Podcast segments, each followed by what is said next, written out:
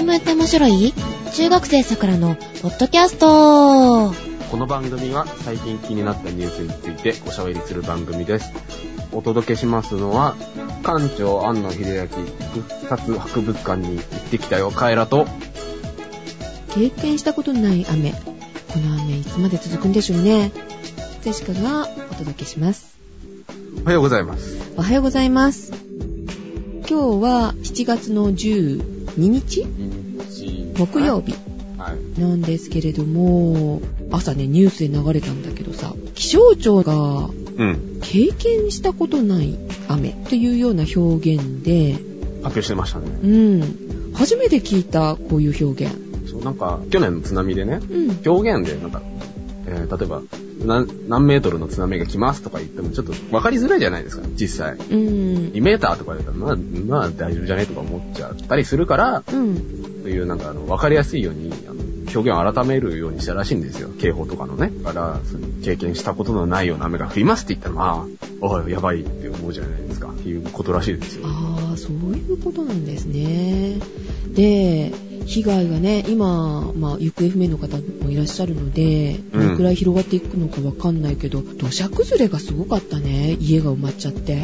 ちゃったりとか、あと、増水？そう、川の氾濫すごかったですね。九州ですか。熊本と大分、ひどいみたいですよね。まだまだね、ちょっと心配ですね。うん、これからまたね、ちょっと雨降ったりとかすると、また土砂崩れがね、起きたり。そうでも、緩んでるからね、うん。地盤が。うん。皆さん気をつけてください。気をつけてください。で、何？カエラくんはどっか行ったって話かしら？はい。東京都現代美術館。現代美術館。はい。現代美術館、木場にあるんですけど、木場ってどこ？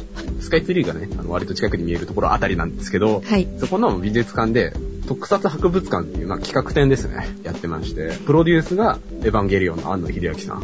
安野さんね。で、まあ、ウルトラマンとか、えーゴジラとかうんっていう、あの、特撮の、うん。まあ、技術とか、あと、特撮で使った道具とかはいっ。ていうのを展示するっていうイベントがあって、僕は、あの、ニコニコ動画の、うん。なんか事前招待のなんか募募集があって、それ応募したらたまたま当たったんで、おー、そうなんだ。一般公開前にいられて、え、まだ公開してないの？7月10日からだったんですけど、うん先週の金曜日、うん。先週のあの放送であのデモのあの音が入ってたと思うんですけど、あー、原発反対ってはい、ねやつうんの、の前に、あの、それに行ってきたんですよ。あー、そっかそっかそ。うそう。でね、まあ、特撮博物館なんですけど、あの、これからの見どころは、うん。巨神兵東京に現る短編映画なんですけど、うん。今の技術を使って、巨神兵が東京に現れるっていう特撮の短編映画をですね、上映するっていう。何分ぐらいの上映？10分ぐらいかな？なんですけどね、うん巨神兵がね、あのうん東京の街をね、破壊し尽くすっていう話なんですけど、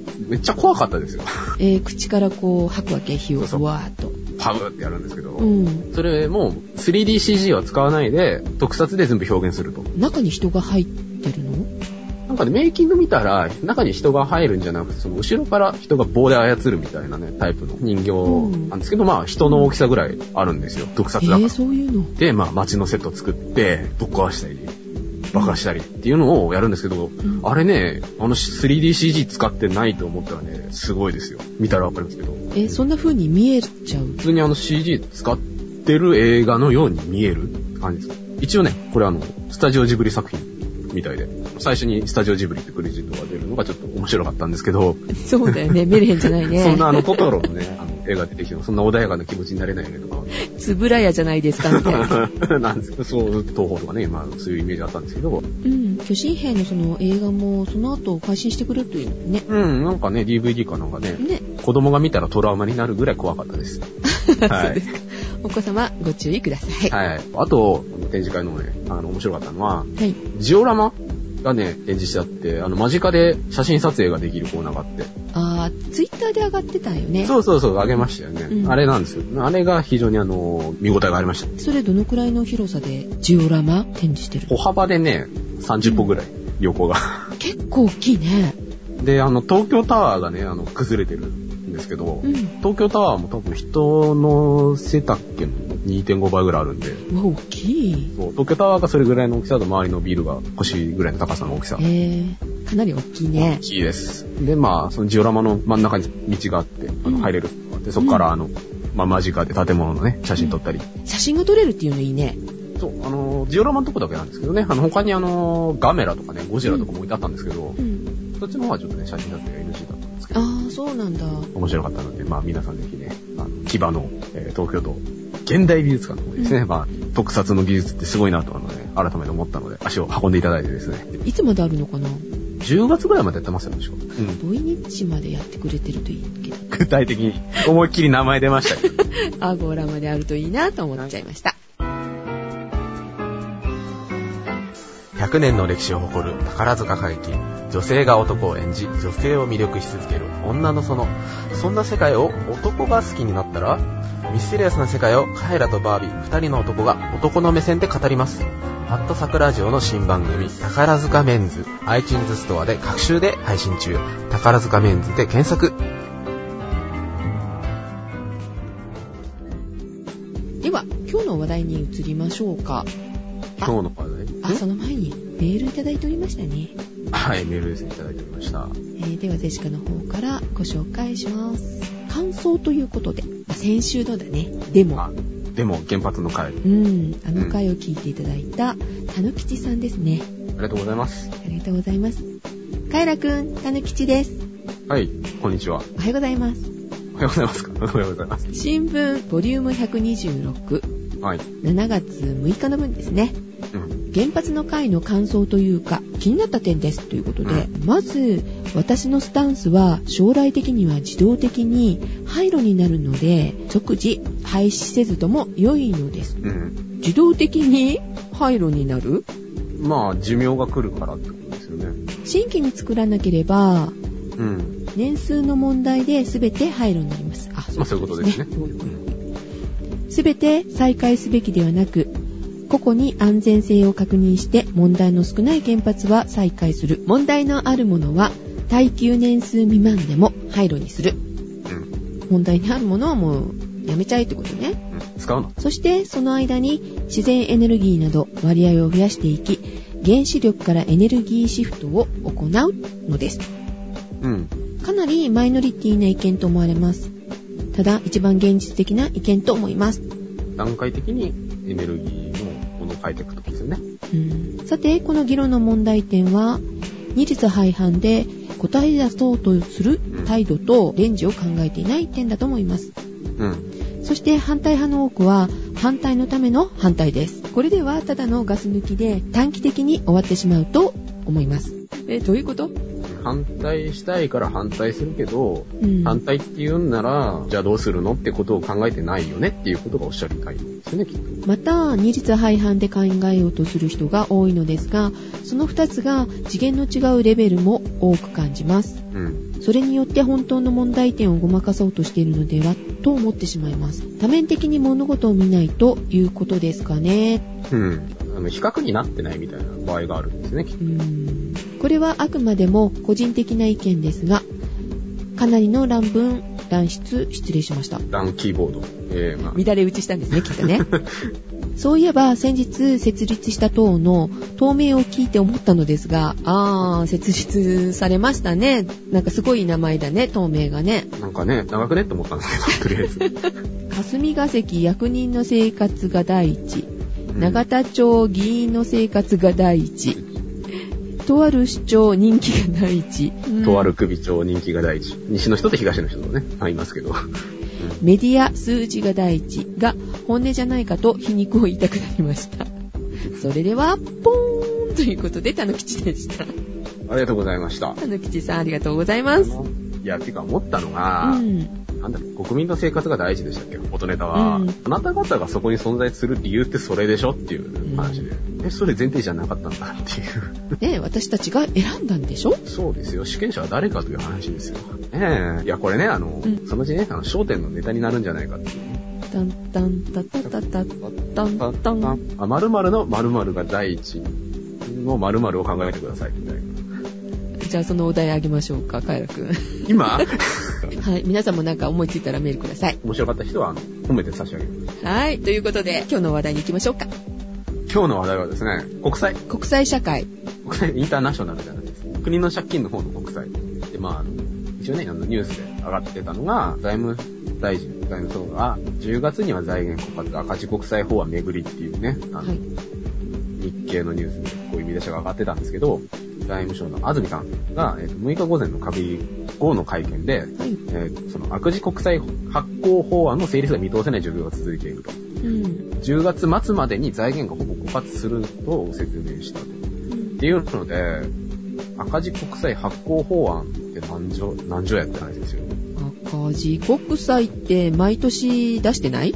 毎年出してますよね。なんかあの、万全と国債、赤字国債出してう、ん。なんか年々あのね、あの、借金が膨らんでるみたいなだよねイメージ。があるじゃないですか。一人当たりどのくらいの借金かって、前の時やったと思うんだけど、700万か800万かっていうのが1、2年前うん。だったと思うんだけど、またこれで膨らむってことは恐ろしいね。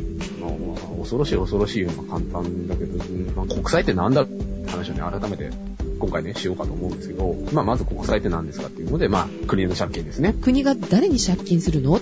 国が、えっ、と、まあ、国民に対して借金すると。で、まあ、その、国はお金を貸してくれた投資家に対して、まあ、利子を返して返済すると。はい。よく言うのは、あの、税金の先食いみたいなことを言うんですけど、うん赤字国債発行案ってことで、あの、赤字国債にね、注目してみようという赤字国債、あれってそもそもね、発行しちゃいけないんですよ。何？それ法律で決まってんの？法律で決まってるんですよ。アロマ。はい。財政法、えー第4条というところにですね、うん国の歳出は、えー国のお金を出すのは、はいえっと、公債または借入金以外の歳入をもってその財源としなければならない。だからですね、あの、お金を借りて、そういうやりくりをしちゃいけませんよと。うん。うん。なので、まあ基本的に国債の発行は原則で禁止していると。え、じゃあなんで赤字国債発行してるのっていうことなんですけど、正し書きがあるんですよ。都合のいいような。うん、素晴らしいですよね。うんえーまあ、この財政法第4条の正し書きにはですね、はい。公共事業費、出資金及び貸付金の財源については、国会の議決を得た金額の範囲内で公債を発行し、または借入金をなすことができる。えーそれじゃあ、第4条っていう意味ないじゃないね。だからね、まあ、このね、あの、法律が財政法の言いたいところはね、公共事業費とかに使うんだったらいいんですよ。うん。で、建設国債と呼ばれるものになるんですけど、はい。あの公共事業って結局あの、物として残るじゃないですか。ん道路、橋とか。うんまあ、いわゆるあの、公共財って呼ばれるんですけど、はい。まあ、公共財として残るから、まあ、みんなのためになりますよね。っていうことで、まあ、発行しても OK だと。まあ、その分であの、経済も回るしみたいなところもあるんでしょうけど。だけど、やうん。っぱりですね、その赤字国債は一時的に赤字を補填するものじゃないですか。その場しのぎですよ。そうですね。だから、認められなかったんです。認められなかったっていうのがミソなんですけど、うん。あの、戦後しばらくはですね、あの、国債を発行しない主義だったんです。うんうんだけどですね、1965年にですね、なんかすごい不況の年だったらしいんですね、この年は。で、まあその年の補正予算で、あの、赤字、赤字国債の発行を、1年限りで認めますよっていう特例国債法っていうものが制定されて、まあ戦後初めて国債赤字国債が発行されたと。うん。一回約束破っちゃったらもういいよみたいになってきてるのかしら。絶対ズルズルになるやんって話で、まあこれが、いわゆる特例国債ですね。まあ国会であの承認を受ければ、まあ発行できますよ。うんまあ、ものすごい禁じ手では、禁じ手なんですけど、うんまあ、以降ですね、1975年から1989年まではですね、あの連続して毎年赤字国債を発行していたそうなんですけれど、えーはい。1990年から93年、えー20年ぐらい前ですかは、あの、バブル景気ですよ。うんうんで、まあ、景気が良かったんで、まあ、赤字国債を発行せずに済んでいたんですけどうん。、はい。まあバブル崩壊して、94年以降から、まあ、今日まで、毎年ですね、発行し続けてるんですけど、この国債、国債、国債、国債とかいろいろ言ってますけど、はい。いろいろ種類があるんですよ。赤字国債と黒字国債建設国債とかね、あの、はい。その国債、赤字国債の中でも、あのですね、あの利払い、利息が支払われることとかですね、うん償還期間、お金が返される期間によってですね、いろいろ種類があるんですよ。はい。まずは、利払いによる分類。うん。利息の支払い、支払われ方か。4種類かな、主に。はい。えー4種類あって、はい固定利付債、変動利付債、まあこれがですね、個人向け国債とか呼ばれるやつです。あと物価連動債とかですね、割引債とかいうのがあるんですけど、うん。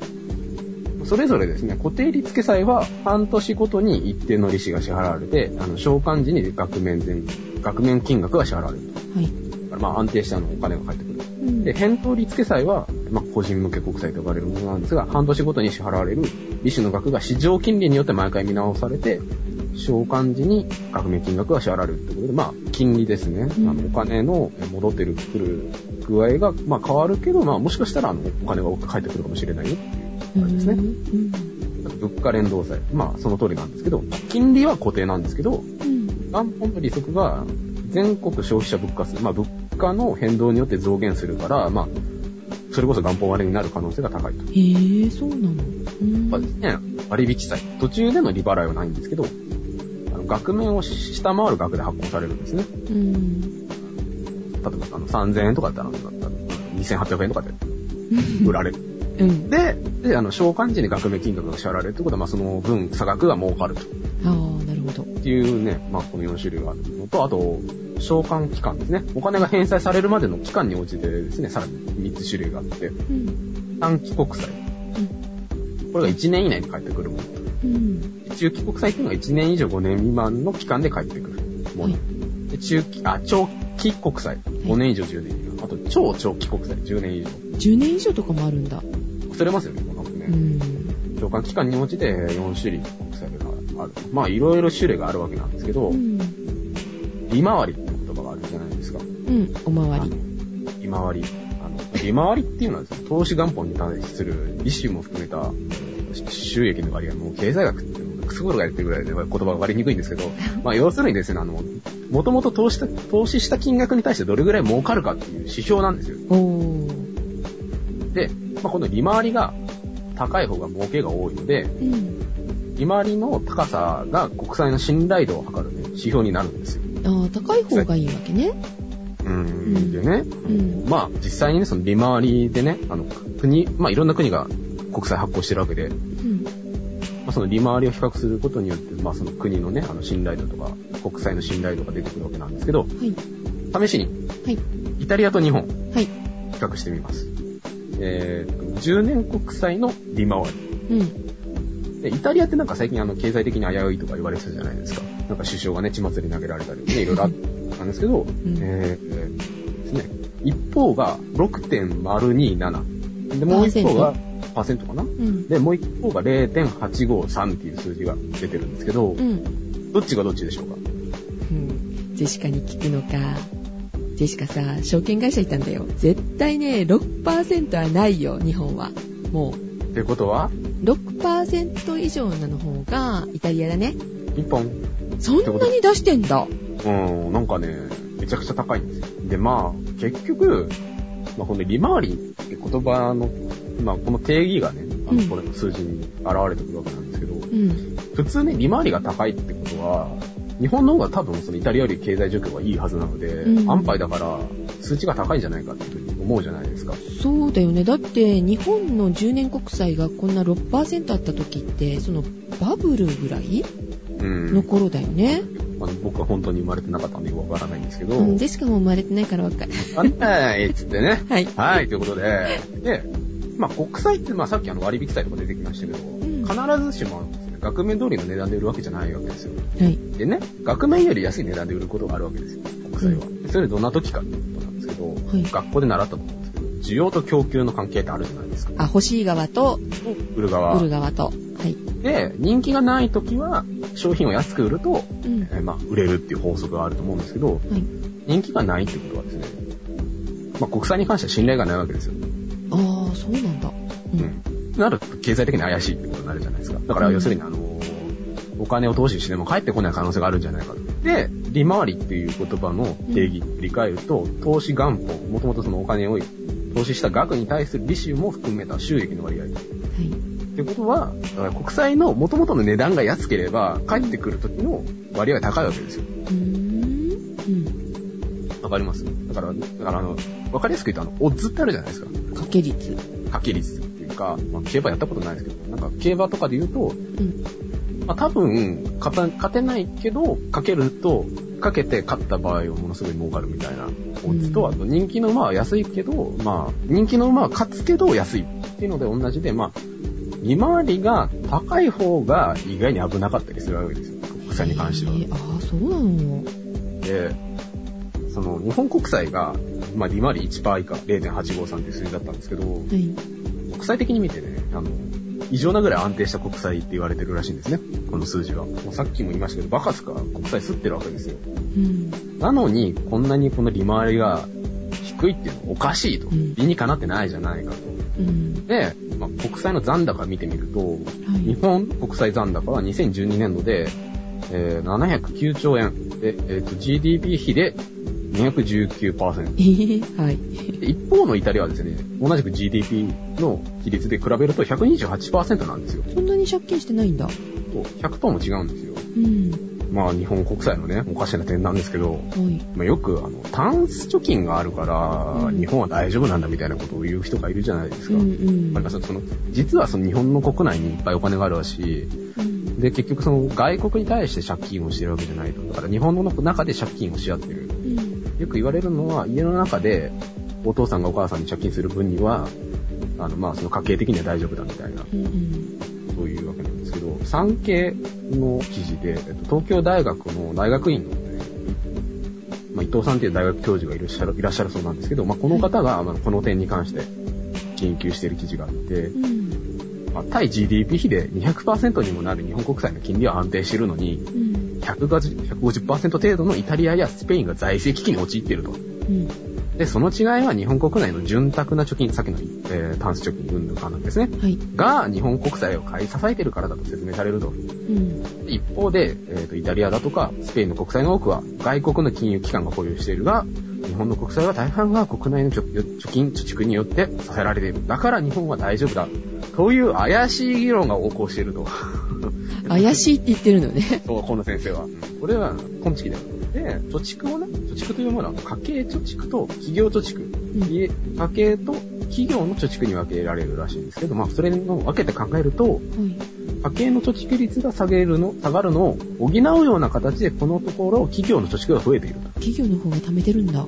らしいですね。うんで、企業部門は設備投資や海外投資などに積極的に資金を回すのではなく、うん。銀行預金などの形で貯蓄しているのだ。まあ結局その国債を買い支える貯蓄は減らないわけなんですけど、うん。一方でね、その、設備投資とかしないってことはお金が回らないじゃないですか。で景気良くならないと。うん。で、景気良くないと、まあ、国債発行しなきゃいけないじゃないですか。うん。だからって、その、貯蓄を減らす、貯蓄を減らして、その企業が設備投資とかすると、ちょっとそのね、買い支えがね、うん。成り立たなくなるっていうね、こうジレンマに陥っているとね、まあ、ジレンマを抱えてるらしいんですけど、うん財政再建ですよ。なんかよく言いますね、最近。どうやって立て直すかってことですね。財政再建するにはという話で。まあ、一番簡単なのはですね、歳出を減らすと。うん。お金を使うなと。まずはね、あの、企業だって経費節減、人件費減らせ、だよね。なんですけど、まあ、未然にを切るってわけなんですけど、まあ、歳出を減らせば、まあ、借金しなくて済むわけなんですけど、うん。まあ、そうはうまくいかないじゃないですか。もう一つあるんですけど、インフレを起こすっていうね、あの、ものすごい手段があるらしいんですけど、うん。まあ、まあ、それ、それはあの、国債ぐらい紙切れになるよねって話なんですけど、うん。うんまあ、ちょっと乱暴が過ぎると。うん。で、税制でね、解決しようって話なんですけど、まあ、今言われてるやつですか？そう、消費税でね、はい。うちのね、うちのって言っていいかわかんないですけど、あの、シオンさんはい。がね、この前話をしてて、うん。計算したと。うん。消費税でね、うん。国債を完済しようとするとね、なんかもうなんか数十パーセントとかね、なんか偉い数字になるらしいんですよ。でも現実的に去年の2011年度の税収がまあ40.9兆円あったらしいんですけど、はい。その歳入をすべて毎年返済に当てたら何年で返せるかっていうことを計算したらしいんですね、シオンさんは。シオンさんうん好きだね。また不思議な計算をしてるんですけど、うん。まあ一応、金利を1%にして、うん。えー歳入すべてを返済に当てた場合、2011年度の歳入えー税収40.9兆円を、えー国債残高789兆円で計算したと。うん。すると、えー18回支払うと完済できると。18回、18年？そう、18年分のうん。税収を当てれば完済できると。うん。うん、まあ、まあ、偉い見学がありますねって話なんですけど、うん。でちなみに、あの、しおさん分かりやすく説明してくださってて、年収300万円の人が、あの、今の日本のね、借金してる額分ね、うん。借金してるとね、うん。どれぐらいの額になるかっていうと、5318万円の借金に相当する。怖くて借金できないよね、そんな額。そう。年収300万円の人が、えーうん5318万円の借金をしていると。はあ、銀行も貸さねえだろうって話で、家を建てるぐらいの借金かな、これって。あの、ああの、借金したことないとわからないですけど。30年返済みたいな感じだよね。退職金を当ててみたいな。ので、まあ、ね、いずれにせよ、国債、日本国債っていうのは莫大に抱えてるらしいんですけど、利回りのトリックっていうのと、意外に国債には種類があると。だから、その消費者側が、それぞれのリスクに応じて、いろんな選択ができるようにということで、いろいろ設定してあると思うんですけど、っていうことを、えー紹介しました。はい。国債ってよくね、聞きますけども、なんだろうって思ってる人ね、結構いると思うんだよね。うん、と思います。貯金する人はいるけど、国債買うっていうのはあんまりピンとこないよね。あ国債って確か銀行で買えるんですよね。うん、今は銀行で買えますね。だよね。うん。はい。ということで、えー、国債について、カイラくんがお届けしました。はい。ということで、えーお届けしましたのはカエラと、いジェシカでした。では、いってらっしゃい。ってらっしゃい。